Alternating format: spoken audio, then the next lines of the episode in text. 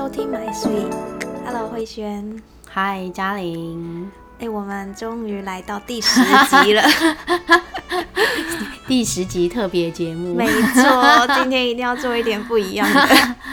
啊，那我们因为前面九集嘛，是都是，嗯，前面九集我们了解到也认识到，就是慧轩真的是一个非常有爱心的老师。然后真的好多集，我听完就是自己真的是默默在眼角擦擦眼泪这样子。第十集当然要做点不一样的，是不是？我们录的时候万圣节其实快到了，后面有蜘蛛网的感觉，是就是我们看下去，老师真的这么有耐心吗？老师的黑历史是什么呢？帮我准备好面子，我要。忏悔，对啊，我们今天真的很想要问慧轩，就是当了老师这么久，然后让你最挫败的一次经验。哇，一一开始就要口味这么重，是不是？已经第十集，我说节目一开始，这位神父，我现在在告解室里面，其实。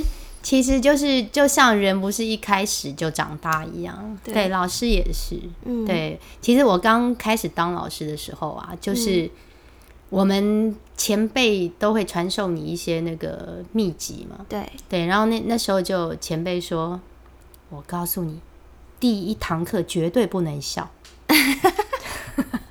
你一笑，小孩就爬到你头上了。哦哦，赶快记笔记。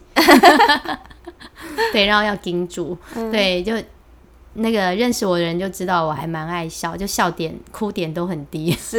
对，然后你就要就要盯住，还蛮痛苦的，嗯，对，然后那时候就是那时候的那个我的信念就是恩威并施，嗯，对，然后那时候又看那个日剧《女王的教室》，哇。哇，对我还记得那个有一个小朋友给我的那个卡片，很大张哦，然后上面就写。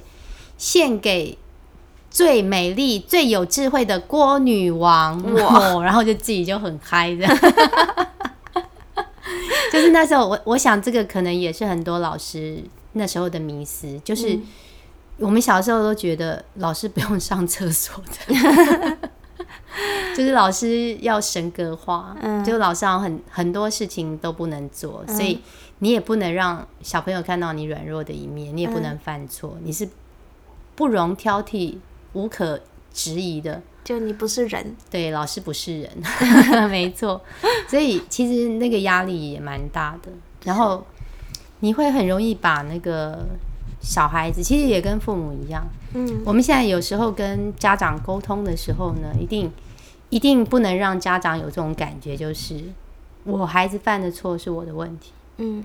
对，那其实那时候身为一个律己慎言的老师，嗯，有时候也会不小心有这样的想法跳出来，就是哎，孩子犯错，比方说他跟其他去惹到其他老师，就要带着他去鞠躬，这样对不起，是我的错，我没有教好什么之类的。对，那其实那个时候你你就是自己也战战兢兢，嗯，所以当孩子出现一些。比较不好的行为的时候，其实你你会焦虑，嗯，对，然后也会很想赶快让它变好，嗯。那我们知道就是欲速则不达，嗯，所以那时候有时候会采取一些过激的举动，嗯。所以所有我认为现在不该做的事，那时候大概都做过，原来。是还不至于说真的去动手打孩子。不过我真的有一次，我我真的已经手已经到他的脸上了，哦哟，很。好，就因为那时候自己大概当老师第三年嘛，所以是教到第二届。然后我第一届的孩子是那种天使班，所以不知民间疾苦。对，就就还这那时候真的还没有办法理解孩子，也太年轻。嗯，对，然后所以就就会认为说，怎么怎么可以这样？嗯，就是做错事情还这样子，就是推卸责任啊，然后。说说别人的错，就是，而且真的有时候累犯了。嗯，我觉得累犯也会让老师失去耐心。嗯，对。那其实我我当下我马上就跟他道歉，我就说老师不是故意的。嗯，对，就是我还是基本上还是一个和平主义者，嗯对，然后我也有意识到自己情绪失控，嗯对，然后还有一次是也是头几年，就是有一个孩子，就是现在看来他应该是 ADHD，嗯就是注意力不足过动，可是那时候真的就是专业度不够。嗯对，我我觉得现在现在老师就是比较有多一些这种专业的研习。嗯，那我们刚进刚进教职的时候，其实真的都是边做边学。嗯对，那幸好后来有了这些专业的训练，然后让我们更了解孩子。嗯，对，那其实碰到挫折就是这样了。哦，我我还没讲那件事，对，就很下意识，很不想讲。逃避，好，让我冷静一下。老师要面对。好，就是那个孩子呢，就是我当时就认为说应该给他一个教训，而且真的就是太自我膨胀了。嗯因为你也知道我是会给孩子很多东西的人，可是，在早期我也是一个很严格的老师，嗯。就是恩威并施，所以那时候我们班级就是那种什么都是第一，嗯。然后秩序什么，然后各项比赛也都是第一，所以那时候自己就会觉得说，可能下意识认为在我们班是一种荣誉吧。哦。对，所以碰到那个孩子的时候，其实我那时候只是希望说，跟那个老师就是合作，因为我们那时候会，比方说，如果你觉得这个孩子不 OK，然后你就把他放到别的班级去，那通常孩子就会就会求饶，对不对？就会说、不要不要，我要我要在这个班，嗯嗯，没有孩子愿意转班。对，可是这个这个孩子非常有 guts，转班啦。他也没有真的转班啦，其实就是让他先过去，然后跟那个老师就是说好，哦。对，就是说这个这个孩子在我们班就是会去欺负人，然后有一些状况不愿意改变，嗯。所以先让他在你这边待，那他反省好了再回来。嗯。结果呢，你就会看到，有时候我们在做活动的时候，其实你就会看到那个孩子，他其实也没办法融入他们班，嗯。然后你就会看到那个孩子其实是用一种就是偷瞄的眼神嗯。在看我们班在做什么。嗯。对，可是这个孩子也很倔强，嗯所以刚刚提到后悔，其实最后悔的就是这个孩子，嗯。就是我，我其实没有机会去表达我的歉意，嗯，所以在这边真的要好好的跟他道歉。嗯。就包括到后来，还是有，还是我有问他说你要不要回来，嗯。然后这个孩子就说，我觉得我我的个性好像还是比较适合那一班，哦。他不喜欢太紧。嗯。对我刚刚说过我，我其实要求蛮严格的。嗯对，那那时候呢，我我的自我受伤了，嗯对，就自以为很厉害，对，就 被浇了一盆很大的冷水。嗯对，那那时候真的太年轻，那时候那时候也也只是觉得说啊，这个孩子真的很不会想，嗯然后那时候也会觉得说啊，为什么为什么就是你，甚至我认为说他只是在死鸭子嘴硬，嗯。可是我我现在也不确定，嗯。是我只能用一些眼神觉得说他他其实是很很寂寞的，嗯。对，他在那个班级，因为中途进去你也不太可能融入，对。对，而且那个那个老师其实是一个新老师，他的班级其实是乱糟糟的，是。可是或许他在那样的环境，他觉得比较轻松，也有可能，是。对，所以其实过过了这这么多年之后，我我想到他，我还是会心痛，我觉得我真的欠他一个道歉。那过了这么多年后，其实如果你回到那个时候，你会怎么处理这件事？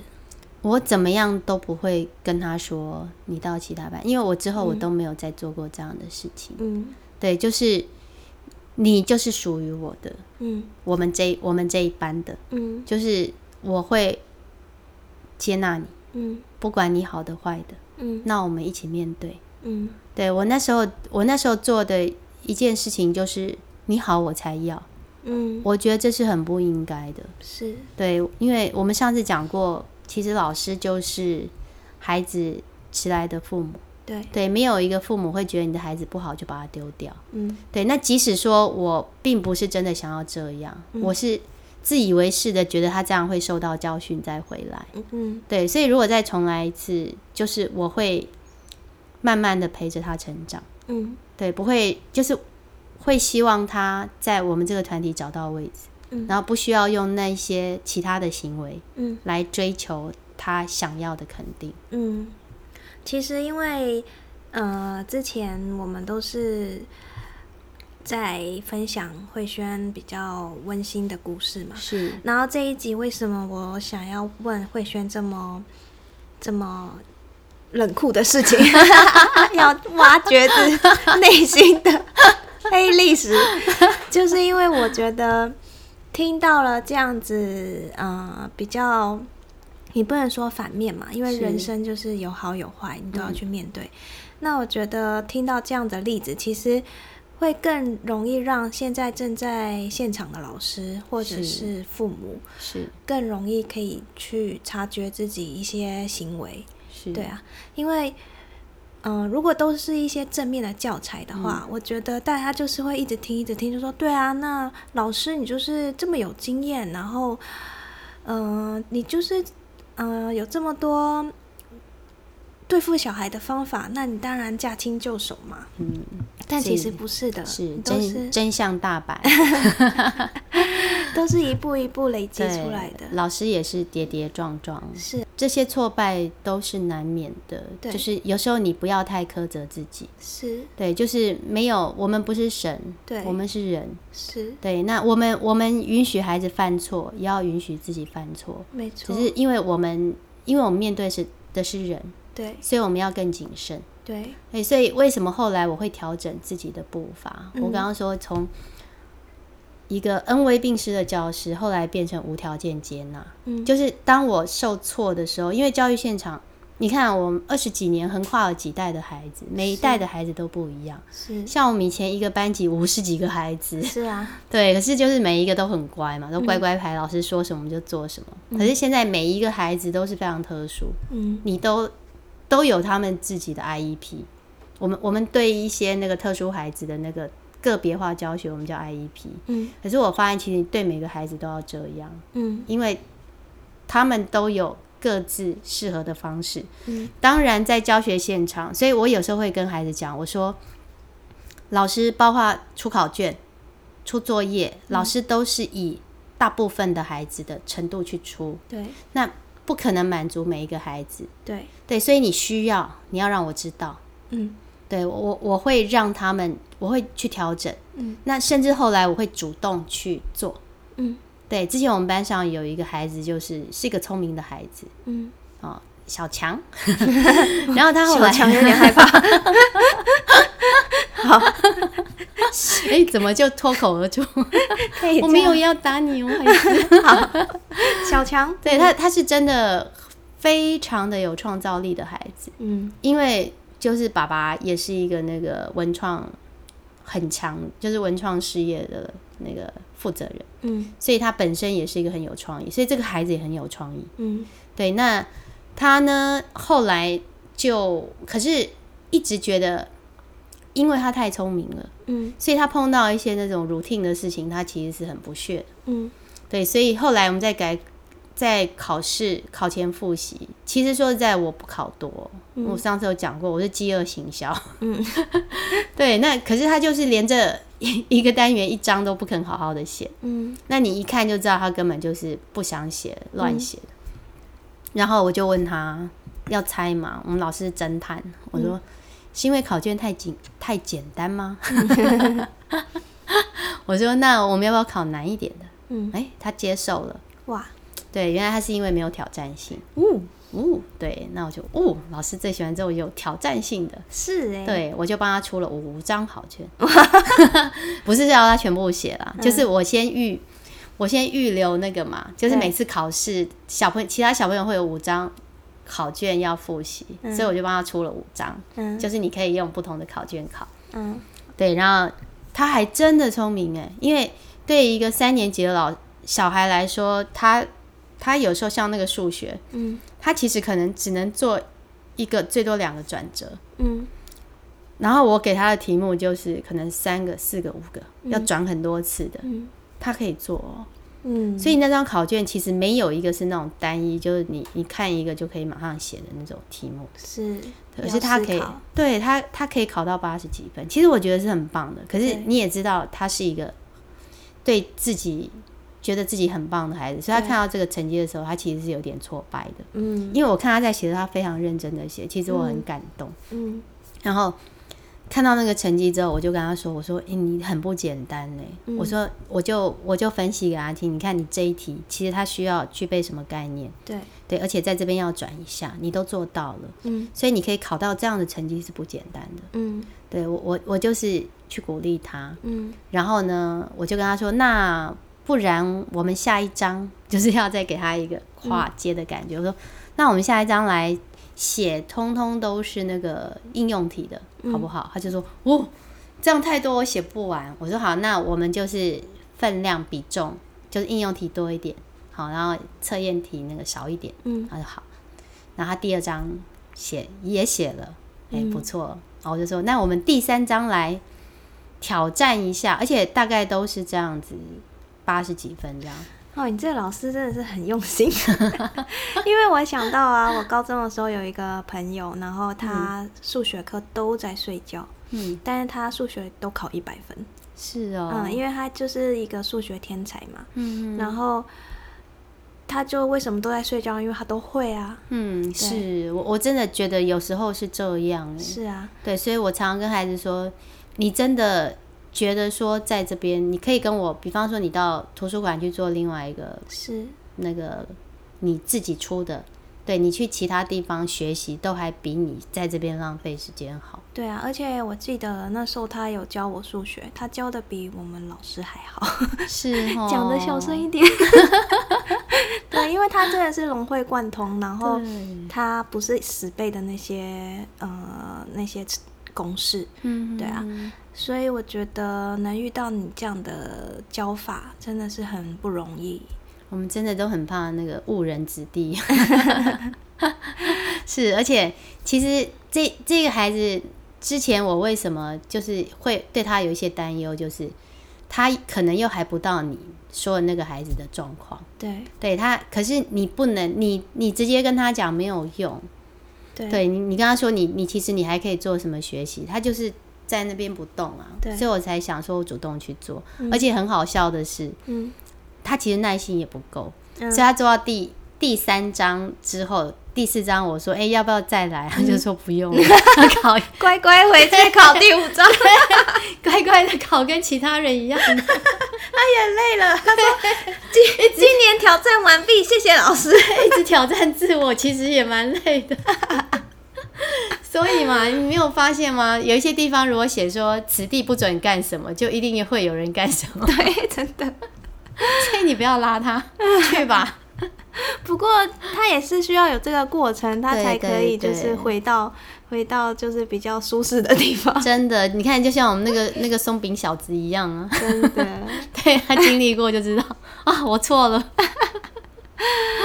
哎，这个故事真的太感人了。是哦，怎么怎么回到这个，怎么跑到这边来的？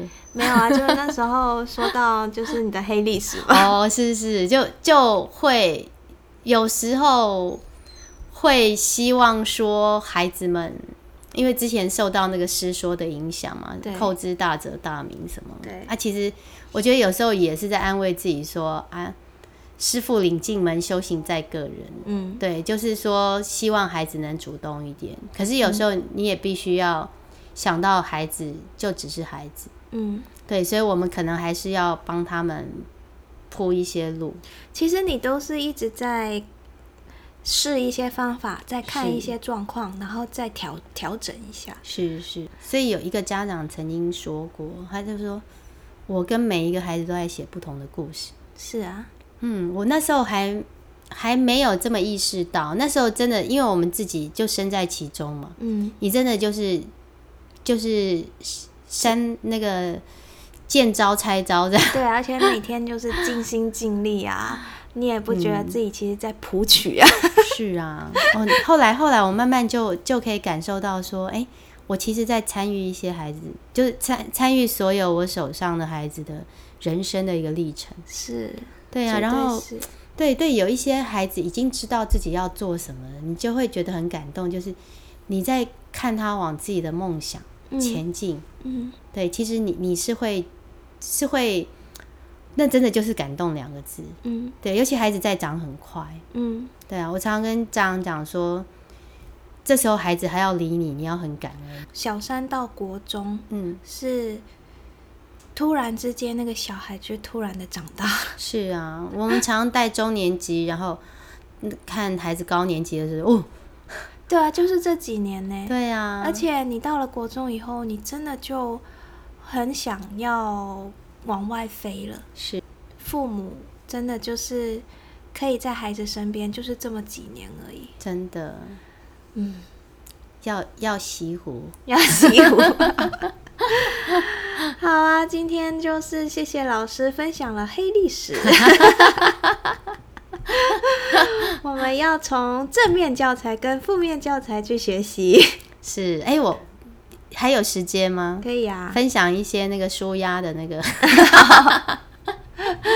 就是你如何从那个黑暗当中站起来。非常的好奇，我们小朋友都知道，就是我我其实就会有时候下午空堂的时候，我就会煮个咖啡，嗯喝个下午茶。定定神。对，而且小朋友好，你知道吗？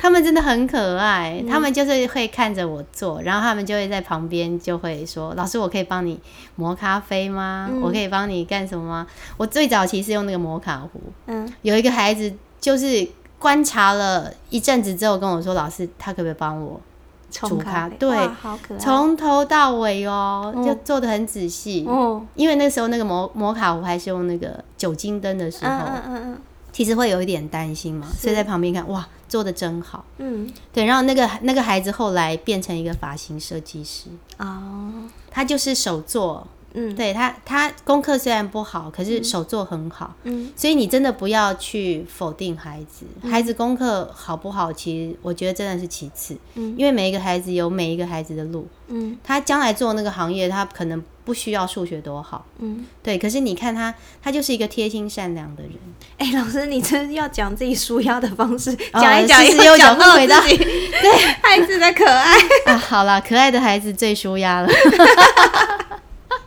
真的会忍不住。忍不住要对，然后他对，然后他们就很喜欢帮我磨咖啡，然后就好吧，来编号一号、二号、三号，这次你做，下次他做，还可以变奖励。就孩子也在舒压，真的哎，师生一起舒压。对，然后还有就是不要把工作变成你的全部。嗯虽然就是家庭，就大家也知道，我常常就是 Seven Eleven，、嗯就是家长随时需要我，孩子随时需要我，我都在。嗯。可是我我还是会去学一些我喜欢的东西，嗯。对，打鼓啊，嗯。对，然后跳舞啊，嗯。对，就是你你不要把你的关注焦点都放在孩子身上，有说实在他也会很痛苦。是，如果你这样说好了，就是我认识慧轩这么久嘛，他真的是十八般武艺样样稀行，松，什么空余啊、打鼓啊、跳舞啊，还有什么？哎、他都自己教舞的，超屌的，自己教街舞，bang bang bang 这样子教。所以要感感谢。后来其实我在讲说挫折是什么，后来就会觉得它是一个礼物。嗯对，挫折当下你很痛苦，可是你走出来之后，它就会变成一个礼物，因为你遭遇挫折，你就会想要去做一些事情来解决它。嗯。对比方说，哎、小朋友要比赛跳舞，然后不会，好，我我先来学来教你。嗯。就是我们讲不教而战谓之虐，嗯，对，你要先教他，不然就是你在你要让他上战场，你要先教他怎么对付敌人啊，会把他推出去送死啊，对啊，所以我们常常学校有很多比赛或者什么，其实有一些老师可能就觉得啊，你就是让孩子自己出去什么，可是我的感觉是你要让他有基本的。嗯对你，你要你要知道怎么去做，嗯不是说出去经验或者什么，你就是经验，然后你什么都不会看到别人那么厉害，嗯你从此就不会再碰他了。嗯对，所以你要你要给他一个学习的过程，然后他是融入其间的，他就会很开心。嗯，嗯，好，等我自己呃整理一下、分析一下，我再分享一下我对慧轩的看法。二十期特别节目，好啦，那我们谢谢慧轩哦，好，谢谢，下次见，拜拜，拜拜。